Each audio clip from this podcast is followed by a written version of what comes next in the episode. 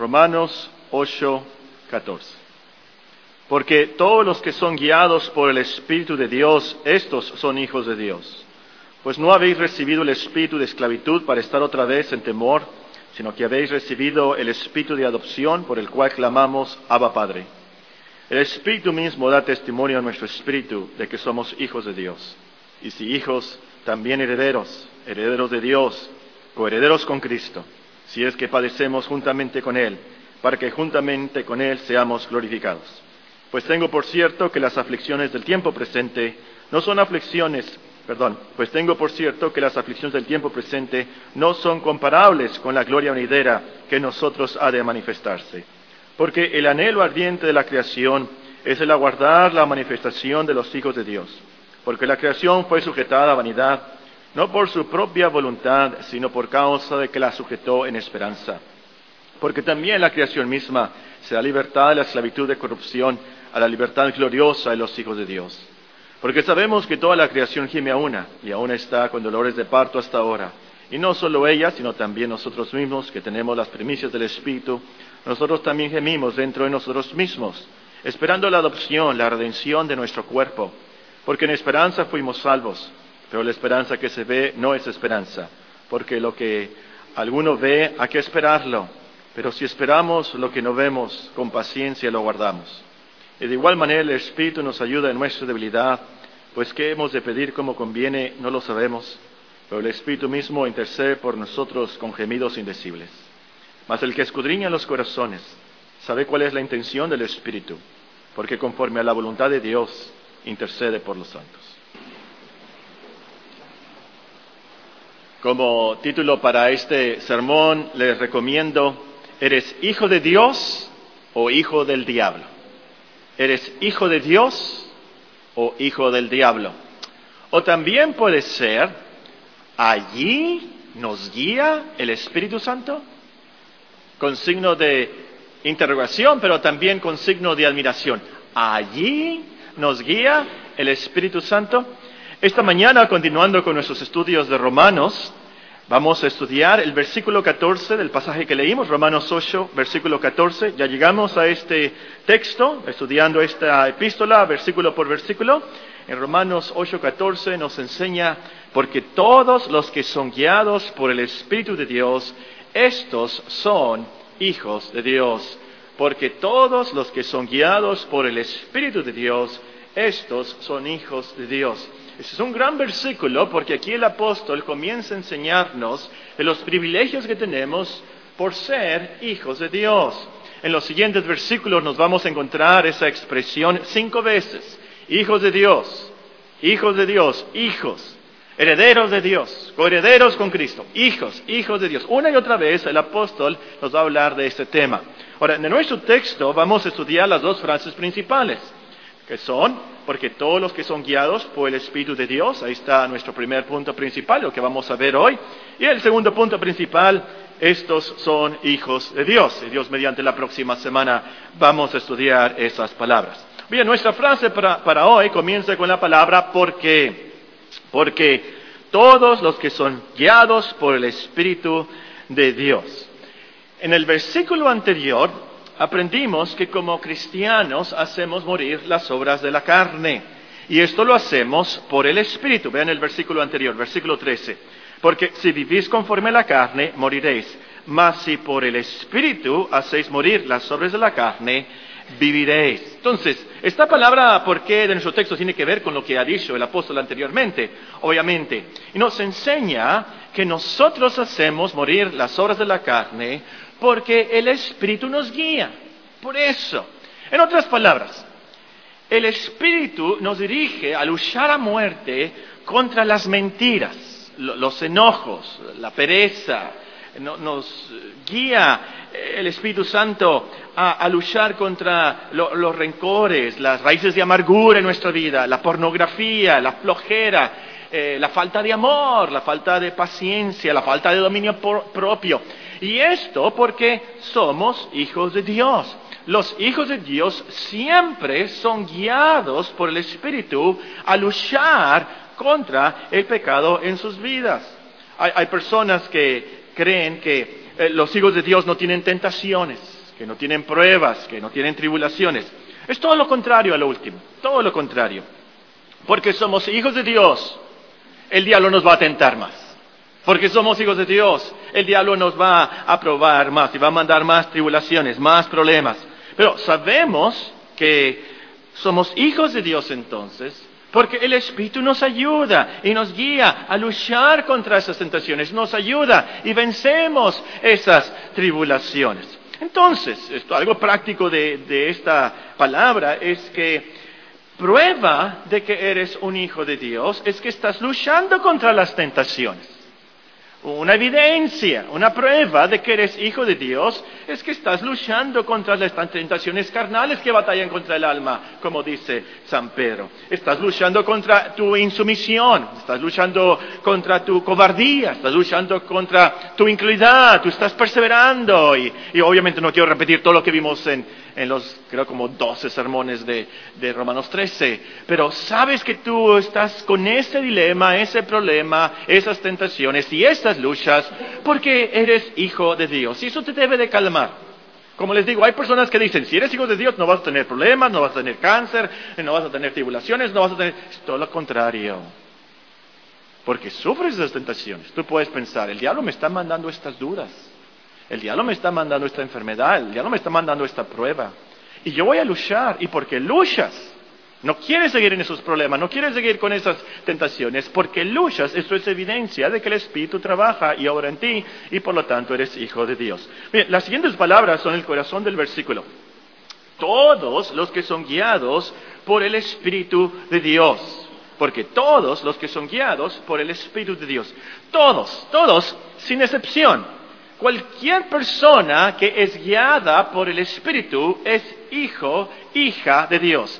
Cualquier persona, sea quien sea, sea menor de edad, sea un, niño, sea un hombre, sea un anciano, cualquier persona, sea pobre, sea rico, sea sabia o sea eh, eh, ignorante. Cualquier persona que es guiada por el Espíritu de Dios es hijo de Dios. Ahora, es verdad que en cierto sentido el Espíritu guía a todas las personas del mundo. Esto es cierto. Nadie se mueve sin eh, el expreso permiso de Dios, por supuesto, ni aun el diablo, lean Job capítulo 1, ni aun el diablo puede hacer nada a menos que Dios esté ahí y lo permita y lo autorice. Es cierto, ninguna persona hace nada sin la autorización y el permiso y la guía de Dios, eso es cierto.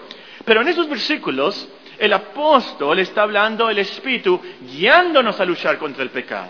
Está hablando del Espíritu Santo guiándonos en los caminos de Dios. Se trata del Espíritu Santo que nos guía la oración, nos guía la redención final, como vamos a ver. Entonces, e, es en ese guía, en ese aspecto, que el apóstol dice, todos los que son guiados por el Espíritu de Dios son hijos de Dios. E, ese es el contexto de esa expresión. Ahora, noten que dice que todos los que son es decir, son guiados por el Espíritu constantemente, en, el presente. No es algo pasajero, no es algo temporal. El Espíritu nunca los deja de guiar, ellos son siempre, constantemente. Y también noten que dice que son guiados. Es decir, es algo que se les hace a estas personas, no es algo que ellos hacen.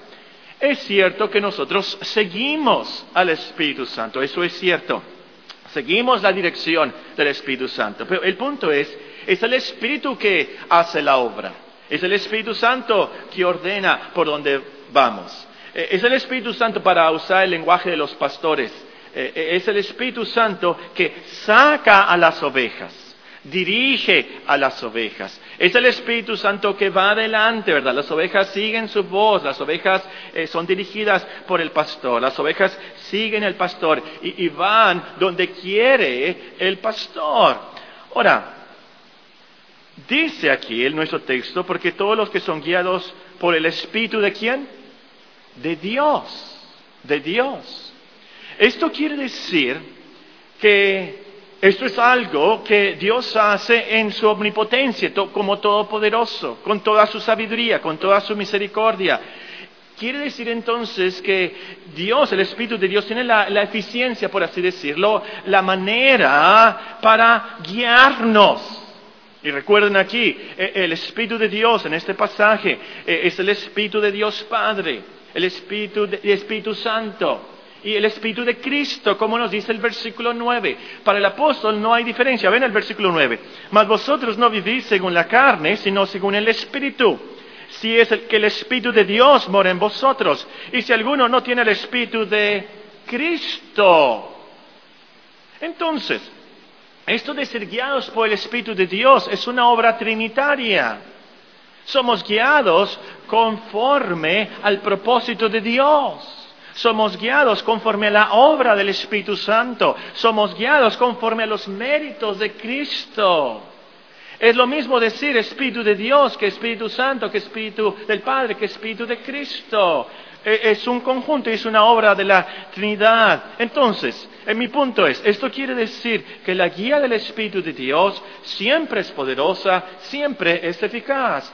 No es como si fuéramos a un museo, un museo de Colombia y, se nos asigna un, guía, ¿verdad? El guía nos va a decir de las pinturas y nos va a hablar de los cuadros y nos va a decir, bueno, esto sigue y esto se compró y esto es lo que mide, y etcétera. Y ahí va el guía diciéndonos en, los cuadros del museo. Pero si nosotros no queremos ver los gordos de Botero, eh, Botero, un, pintor muy famoso que a todos los dibujó bien, ¿verdad? Eh, y nosotros no nos gustan esas pinturas, están muy exageradas y raras, ahí no nos gusta. Nosotros, pues, con permiso, yo voy a seguirle adelante, ¿verdad? El guía, a lo último, no nos puede parar. Eh, es alguien que el museo nos pone para que nos guíe nos diga algo. Pero eh, nosotros podemos ir a los otros cuantos sin un guía. No necesitamos al guía. Ahora, el Espíritu Santo sí tiene poder para detenernos. Es como en la historia de Lot. Lot vivía en, ¿se acuerdan? En Sodoma y Gomorra, ¿se acuerdan? Eh, el, sobrino de Abraham, y Dios iba a destruir Sodoma y Gomorra. Abraham intercede por Sodoma y Gomorra. ¿Se acuerdan todo esto? Eh, si no conocen la historia, Génesis capítulo 19. Eh, el caso es que Dios envió unos ángeles para sacar a Lot y a su familia. Y, las, ah, las, hijas de Lot tenían unos novios medio tercos y medio mundanos, bueno, muy mundanos y muy incrédulos. Porque Lot les dijo, Dios va a destruir esto, vale más que nos vayamos de aquí. Y, nos dice la Biblia, eh, eh, los novios de, las hijas de Lot pensaron que Lot se había vuelto loco. Y entonces ahí estaban las hijas y ahí estaba la esposa de Lot y, se estaban deteniendo y como que se iban y que no se iban y que la esposa de Lot no se quería ir y mis trastes y el mueble y, y el, acabo de comprar el refrigerador, bueno no había refrigeradores en ese tiempo, ah, acabo de comprar la leña para la estufa y, y ahí estaban deteniéndose a tal grado que dice la escritura, los ángeles tomaron de la mano a Lot, tomaron de la mano a la esposa y tomaron de la mano a las hijas y las sacaron. ¿Se acuerdan? Y se acuerda la esposa de Lot que volteó y... Bueno, el punto es, así es la hora del Espíritu. Nos toma de la mano y nos saca porque nos saca. Es una obra de Dios, del Espíritu de Dios, poderosa, eficaz. A veces nosotros no queremos hacer algo. A veces somos, tenemos flojera, no vemos la necesidad de hacer algo. Pero el Espíritu de Dios nos toma de las manos y no nos suelta hasta que lleguemos al cielo. Si somos cristianos como hijos de Dios, Él nunca nos suelta. Como dice un salmo, si tomare las alas del alma y habitare en el extremo del mar, aún allí me guiará tu mano y me asirá tu diestra. Volviendo a los términos eh, pastorales, si una oveja se descarría, el Espíritu Santo sabe muy bien cómo traerla al redil. El Espíritu Santo, sabe muy bien cómo dirigirlas, a dónde dirigirlas, como dice el Salmo 23, a esos, a esos pastos delicados, a esos pastos verdes. Sabe dónde están los lobos, el Espíritu Santo, el Espíritu de Dios. Sabe dónde están los osos y los leones. Y, sabe por dónde dirigirnos hasta que lleguemos al aprisco final. Un comentario más sobre esto antes de seguir a lo práctico del sermón. Cuando el versículo dice que el Espíritu Santo nos guía, esto no quiere decir que todas las mañanas el Espíritu Santo nos deja un recadito en el refrigerador, esto es lo que tienes que hacer hoy. No, no es que el Espíritu Santo nos manda un WhatsApp y nos dice, ahora tienes que hacer esto y esto y esto. No, no, no, no. No es que eh, vemos visiones, vemos ángeles que nos dicen exactamente qué hacer y a dónde ir. No significa que si sueñas con Mickey Mouse, eso quiere decir que la post, perdón, el Espíritu Santo quiere que vayas a Disneylandia. Pero hay personas así. Hay personas así. No se trata de eso. Y hay que tener mucho cuidado en esto.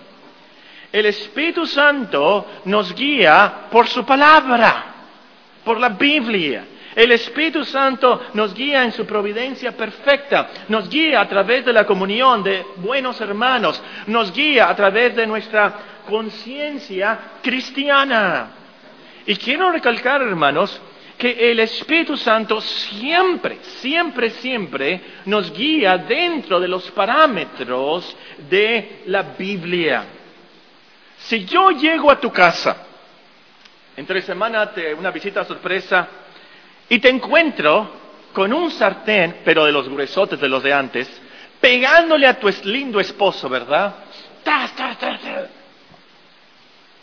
Hermana, ¿qué está pasando aquí? el Espíritu Santo me guió a pegarle a mi esposo. Eso es imposible. Imposible. Él nunca nos guía a hacer algo fuera de la voluntad de Dios. Y recuerden también que el Espíritu de Dios es espíritu, valga la redundancia. Es decir, es invisible es intangible. Y nuestro espíritu también es invisible, es intangible. Su guía es algo espiritual entonces. Su, guía tal vez podemos decir algo místico que no entendemos. Es algo supernatural sin duda alguna. Pero sucede y es eficaz. Puede ser que tú me digas, oye, hermano, yo no sé qué hacer respecto a esta decisión o, o yo no sé qué... Muchas veces yo no te voy a poder decir, ¿sabes qué? Aquí está el versículo, aquí está la palabra, aquí está la emoción, aquí está la voluntad de Dios. Pero tú vas a saber cómo, ni aún tú vas a poder explicarlo. Eh, eh, eh, es algo que el Espíritu hace, dirigiendo nuestro espíritu. Vamos a ver más después de esto, cuando notemos el versículo, los versículos más adelante, donde dice que el Espíritu Santo nos, nos confirma, da testimonio a nuestro espíritu de que somos hijos de Dios. ¿Cómo hace eso exactamente? No lo sabemos, pero está ahí y es eficaz y lo hace para cada uno de los cristianos. Bien, ahora sí, pasemos a lo práctico del sermón. Los que son guiados por el Espíritu de Dios, estos son hijos de Dios, nos dice nuestro texto. Por el contexto, eh, los versículos anteriores, sabemos que como cristianos somos guiados por el Espíritu a luchar contra el pecado. Ya estudiamos eso. Pero eso no es todo. El Espíritu nos guía también en muchas otras cosas. Y aquí podríamos extendernos, pero esta mañana tan solamente les voy a dar la lista, algunos versículos y ustedes pueden pensar y, meditar eh, en este gran privilegio que tenemos de la guía del Espíritu Santo. Muy en primer lugar, hay que notar que el Espíritu, el Espíritu de Dios, nos guía a la verdad. Juan 16, Juan 16 y el versículo 13 nos dice, Juan 16 y el versículo 13. Juan 16, 13. Pero cuando venga el Espíritu de verdad, Él os guiará a toda la verdad, porque no hablará por su propia cuenta, sino que hablará todo lo que oyere y os hará saber las cosas que habrán de venir. Cuando venga el Espíritu de verdad, Él os guiará a toda la verdad. Un pasaje clave también es 1 Corintios 2, 1 Corintios 2 y versículo 9. 1 Corintios 2 y versículo 9. 1 Corintios 2, versículo 9. Antes bien, como está escrito, cosas que ojo no vio, ni oído oyó, ni han subido en corazón de hombre, son las que Dios ha preparado para los que le aman. Pero Dios nos las reveló a nosotros por el Espíritu, porque el Espíritu todo lo escudriña aún lo profundo de Dios, porque ¿quién de los hombres sabe las cosas del hombre sino el Espíritu del hombre que está en él? Así tampoco nadie conoció las cosas de Dios, sino el Espíritu de Dios. Y nosotros no hemos recibido el Espíritu del mundo, sino el Espíritu que proviene de Dios, para que sepamos lo que Dios nos ha concedido lo cual también hablamos, no con palabras enseñadas por sabiduría humana, sino con las que enseña el Espíritu, acomodando lo espiritual a lo espiritual. Eh, el hombre natural no percibe las cosas que son del Espíritu de Dios, porque para él son locura y no las puede entender, porque se han de discernir espiritualmente. Entonces, un hombre sin el Espíritu, un hombre natural, como aquí dice el apóstol Pablo, no puede entender este libro. A lo mejor si sabe el español y puede leer la gramática, etcétera, pero no va a poder realmente entender el Evangelio, no va a poder entender la conexión del libro y libro, lo que es la ley, lo que es la gracia. No podrá aplicar a su vida lo que es la justificación de Dios, lo que es el perdón de Dios por los méritos de Cristo y que somos salvos por pura fe. No lo va a poder entender. El Espíritu Santo tiene que guiarlo a esa verdad. Entonces, si entendemos algo de las cosas de Dios, es por el Espíritu, que nos ha capacitado, sí, mentalmente, pero sobre todo espiritualmente, en nuestros corazones, en nuestro espíritu, para que reconozcamos las verdades de Dios. A lo mejor ustedes han tratado de testificar a una persona. Y está tan claro Juan 3:16, tan bonito, tan claro el versículo. ¿Cómo es posible que no lo entienda? ¿Cómo es posible que no lo acepte, que no cree en Cristo? ¿Cómo es posible? No nos entra en el cerebro, en la mente. Es que el Espíritu Santo tiene que regenerarlo, tiene que guiarlo, tiene que hacer ese cambio de mentalidad. Y qué gran privilegio entonces. Si usted entiende algo del Evangelio, si usted lee la Biblia y, y, se emociona con las verdades de Dios, qué gran bendición. Y vamos a ver más de esto el próximo domingo. ¡Qué gran privilegio! Usted puede salir de la iglesia pensando, yo soy hijo de Dios, heredero de Dios, coheredero con Cristo yo, con tanta duda, con tantos problemas, con tantas tribulaciones, con tantas tentaciones, pero yo soy hijo de Dios. Soy hijo de Dios. Pero es que yo peco y yo caigo soy tan débil. Pero si entiendes el Evangelio, si entiendes las verdades de Dios, tú eres hijo de Dios. Porque todos los que son guiados por el Espíritu de Dios son guiados a la verdad. Número dos, el Espíritu nos guía al arrepentimiento. El Espíritu de Dios nos guía al arrepentimiento. En Juan 16, 8, Juan 16, 8, leemos las siguientes palabras. Juan capítulo 16 y el versículo 8. Hablando el Espíritu Santo, nos dice nuestro Señor Jesucristo, cuando Él venga, convencerá al mundo de pecado, de justicia y de juicio. De pecado por cuanto no creen en mí. De justicia por cuanto voy al Padre y no me veréis más. Y de juicio por cuando el príncipe de este mundo ha sido ya juzgado. Aún tengo muchas cosas que deciros, pero ahora no las podéis sobrellevar. Pero cuando venga el Espíritu de verdad, Él os guiará a toda la verdad. Hay quienes se imaginan que si Dios existe, a lo último piensan, me voy a arrepentir y ya. A lo último, pues lo voy a aceptar y voy a decir una nación y ya. Dios es tan misericordioso, tan bueno. Bueno, hay varios problemas con esta idea, con esta imaginación de arrepentirnos al último. Número uno, no sabemos cuándo vamos a morir. Y puede ser que un ataque al corazón, un infarto fulminante, te quite la vida y no tengas tiempo ni de pensar ni cómo te llamas. Puede un accidente, ¡pum! a la eternidad. Una enfermedad que te, quite la memoria, que te quite los pensamientos y que no puedas pensar y no puedas... No vas a poder arrepentir de así, obviamente.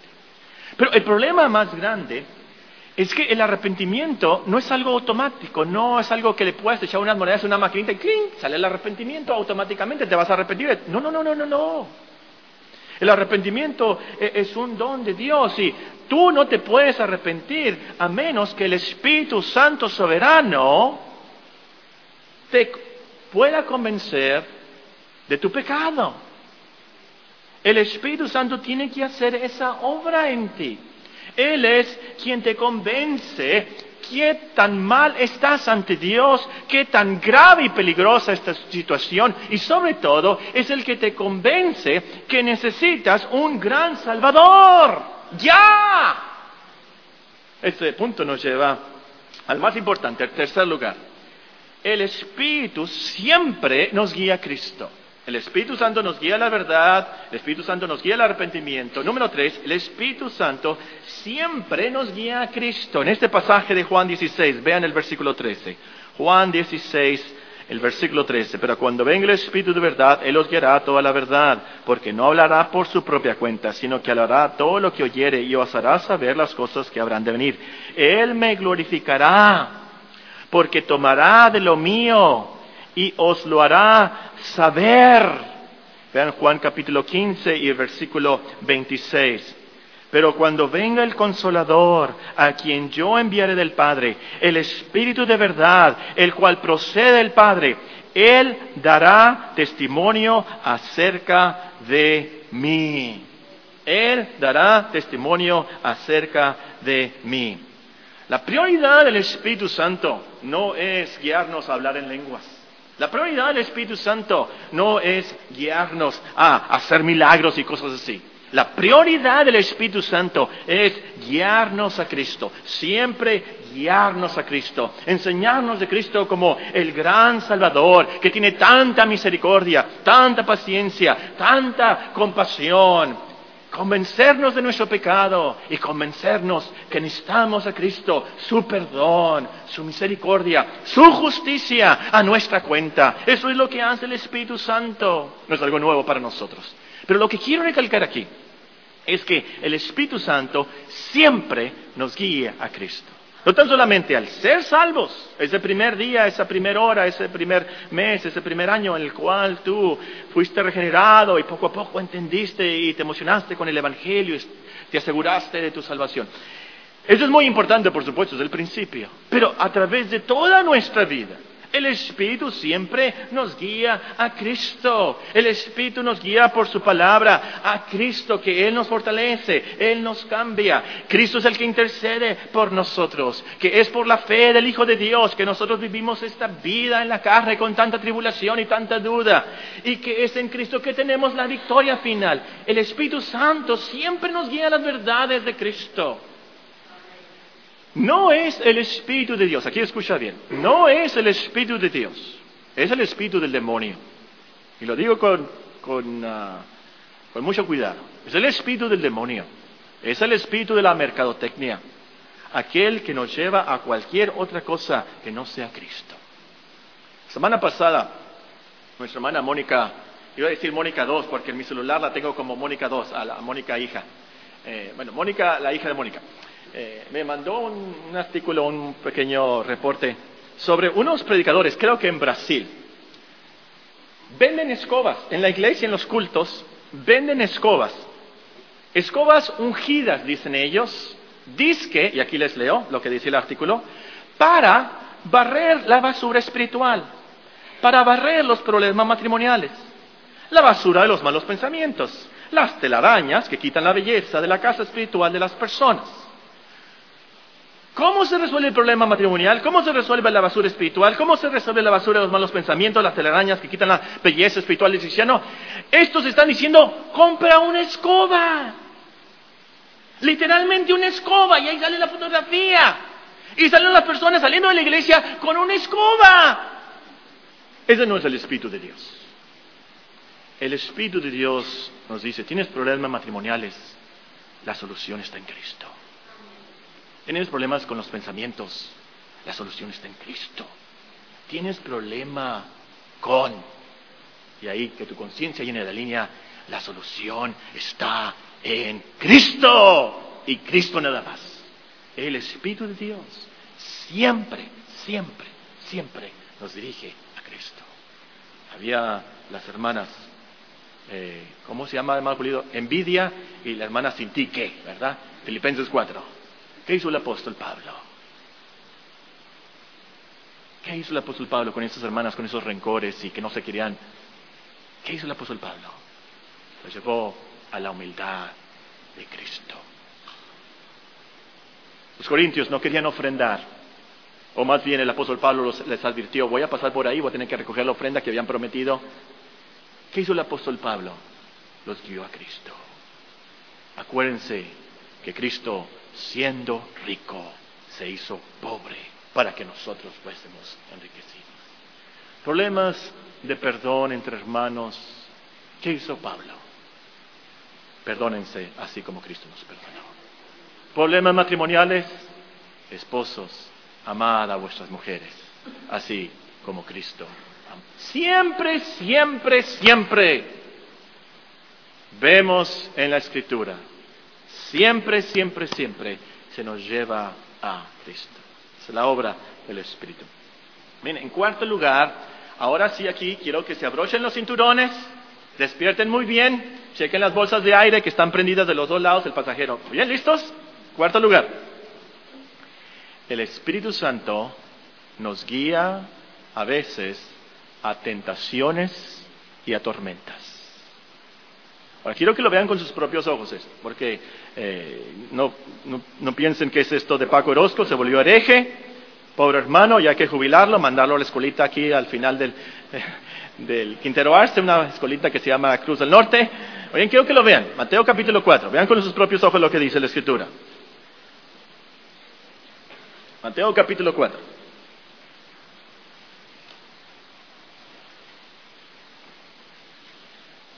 Entonces Jesús fue llevado por el Espíritu al desierto para ser tentado por el diablo. El Espíritu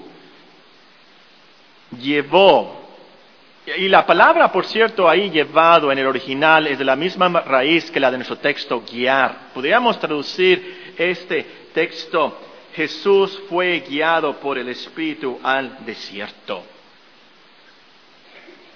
Ahora, yo sé, a lo mejor hay un erudito en griego aquí que me puede decir, tentado aquí es una palabra que también se puede traducir probado.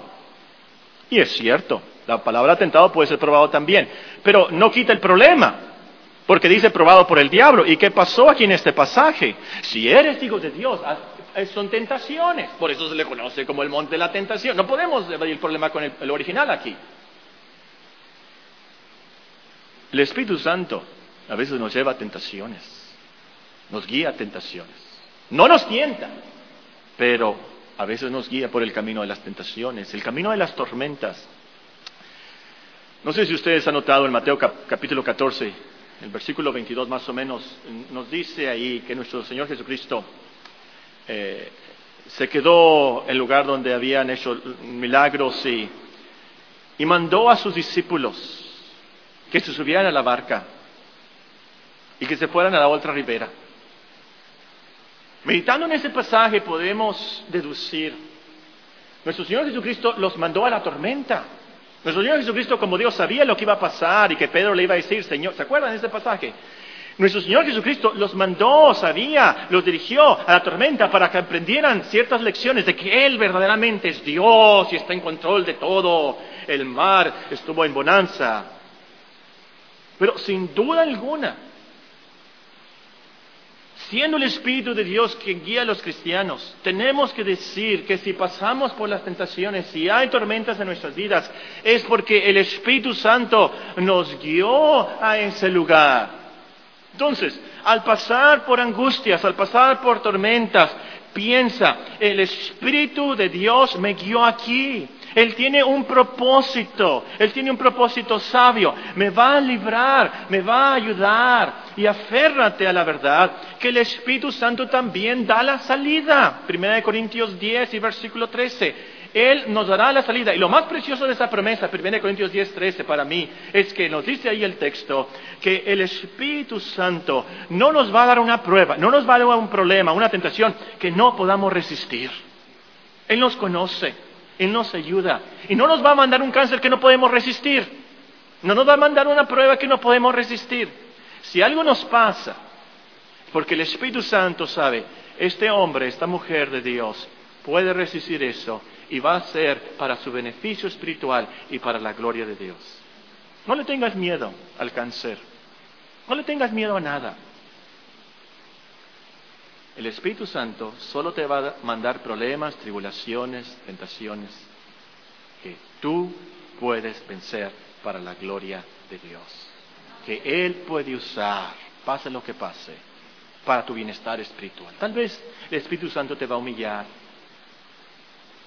Tal vez te va a hacer que te hinques y de verdad ores. Pero Él tiene razón para dirigirte por esas tormentas y esos problemas.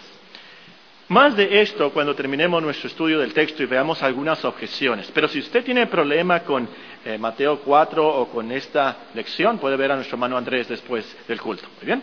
Quinto lugar, el Espíritu Santo nos guía a la oración.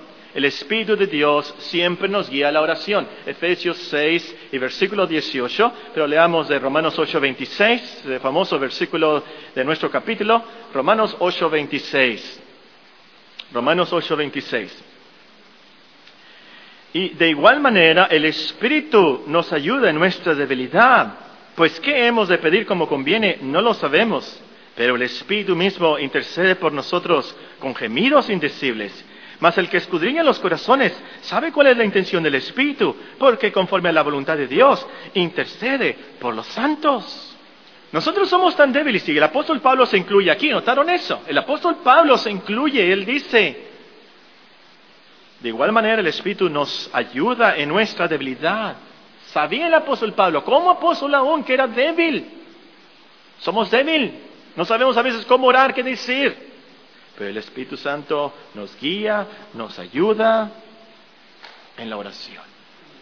No sé si les ha pasado a ustedes en su vida como cristianos que un día oraron con tanta libertad, con tanto fervor, con tanta fe, y que sintieron que estaban diciendo palabras que no eran de ustedes, que, por así decirlo, fluían automáticamente, claro, eran de sus pensamientos y de sus peticiones, pero fluían y pensaron, ojalá que nunca termine esta oración.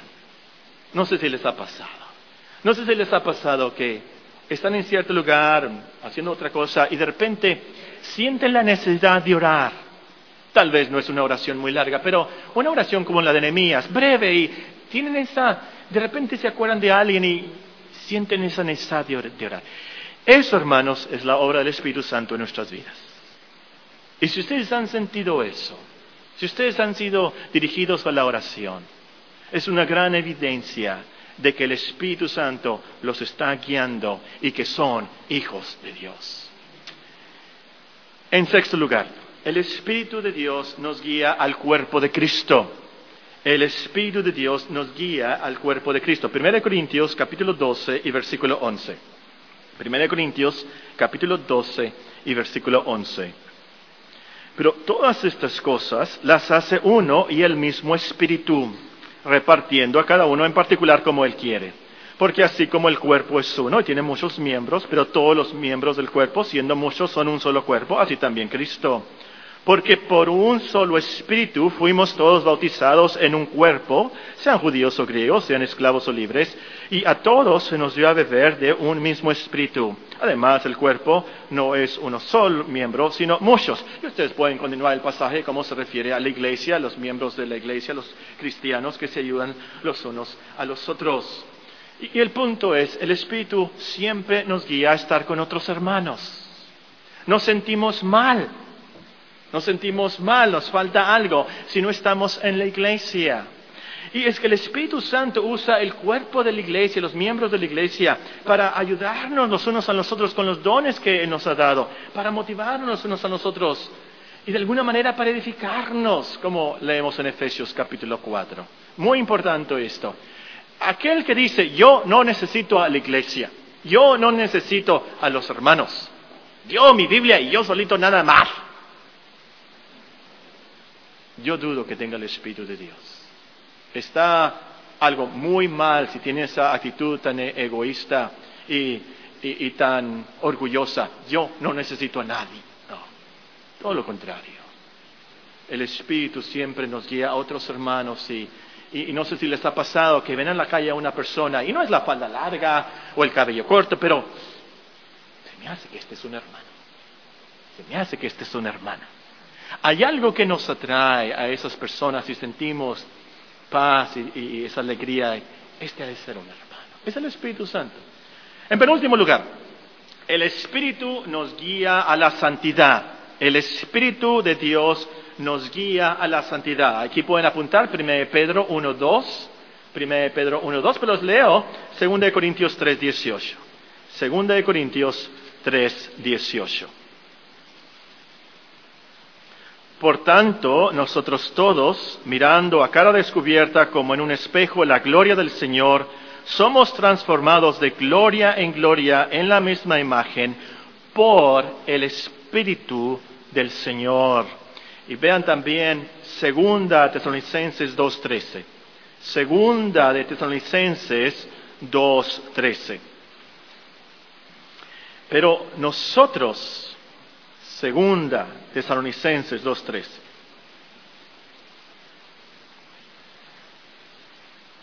Me encanta escuchar ese ruidito, me encanta esperarlo, no se preocupen oyendo las páginas, ¿verdad? Va a llegar algún día, no sé, dentro de 10 años, donde todos van a traer su teléfono celular, su iPad, ¿verdad? Y no se va a escuchar el, las hojitas, ¿verdad? No se oye nada. Bueno, según Tesalonicenses 2.13. Pero nosotros debemos dar siempre gracias a Dios respecto a vosotros, hermanos amados por el Señor, de que Dios os haya escogido desde el principio para salvación, mediante la santificación por el Espíritu y la fe en la verdad. Podríamos decir que el Espíritu Santo se le dice santo por ser santo, pero también vemos en la Escritura que se le dice santo porque es el que produce la santidad el que manifiesta la santidad de Dios, que el cristiano es santo, que Dios es santo, que los caminos de Dios son caminos de santidad. En la práctica esto significa que el Espíritu Santo nos guía a la santidad, significa que desde el principio de nuestra regeneración, Él cambia nuestro corazón, cambia nuestra voluntad, nos hace nuevas criaturas con nuevos deseos, nos guía en ese fruto de santidad que es amor, gozo, paz, paciencia, benignidad, bondad, fe, mansedumbre, templanza. Todas esas virtudes de Cristo nos cambia, nos transforma Él. Y claro, como aprendimos de Romanos 8:13, es por el Espíritu que hacemos morir las obras de la carne. Eh, como dicen los teólogos, es por el Espíritu que mortificamos el pecado. Y lo super recalcamos en, ese texto de Romanos 8:13, pero quiero eh, eh, repetir esta mañana otra vez. Hermanos, la solución a las tentaciones sensuales, la solución a esos pecados crónicos, a esos pecados secretos, la solución a tu mal carácter. La solución está en el Espíritu Santo. Oremos al Espíritu Santo. Meditemos en el Espíritu Santo. Por así decirlo, estudiemos el Espíritu Santo. Seamos llenos del Espíritu Santo, como nos dice en Efesios 5. La solución a esos pecados tan terribles por los cuales lloramos y, de verdad tememos, hoy que no caiga, que no caiga, que no caiga la solución está en el Espíritu Santo. Él es el que nos guía a la santidad. Entonces, tú tienes nuevos sentimientos y dices, yo, no quiero ya ver eso. ¿Sabes qué? Yo no voy a ver esa película, gracias. Ya no gritas sulfurado, te estás calmando más. Entonces tú puedes pensar, el Espíritu de Dios me está guiando. Me está guiando en este camino de santidad y como dice un profeta, por torpe que sea, es la palabra que usa nuestra versión, por torpe que sea, el Espíritu Santo me va a guiar, me va a ayudar y yo voy a llegar al final.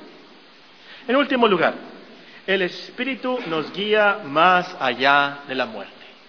El Espíritu de Dios nos guía más allá de la muerte. Eso nos dice el Salmo 48, 14, para los que apuntan. Salmo 48, 14.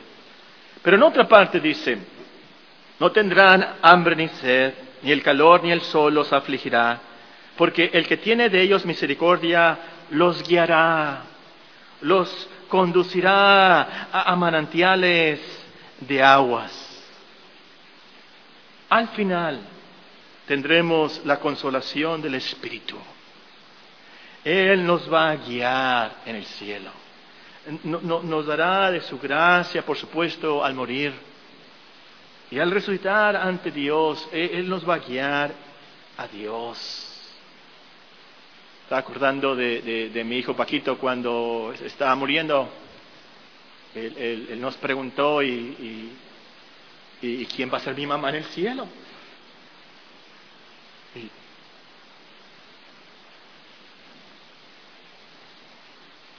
El Espíritu Santo nos va a consolar, nos va a guiar, nos va a llevar ante el Señor. A, lo último, como cristianos, tenemos que decir y pensar y meditar y vivir, esta vida no es todo. Esta vida no es todo. Y gracias a Dios que no es todo. Todavía falta lo mejor.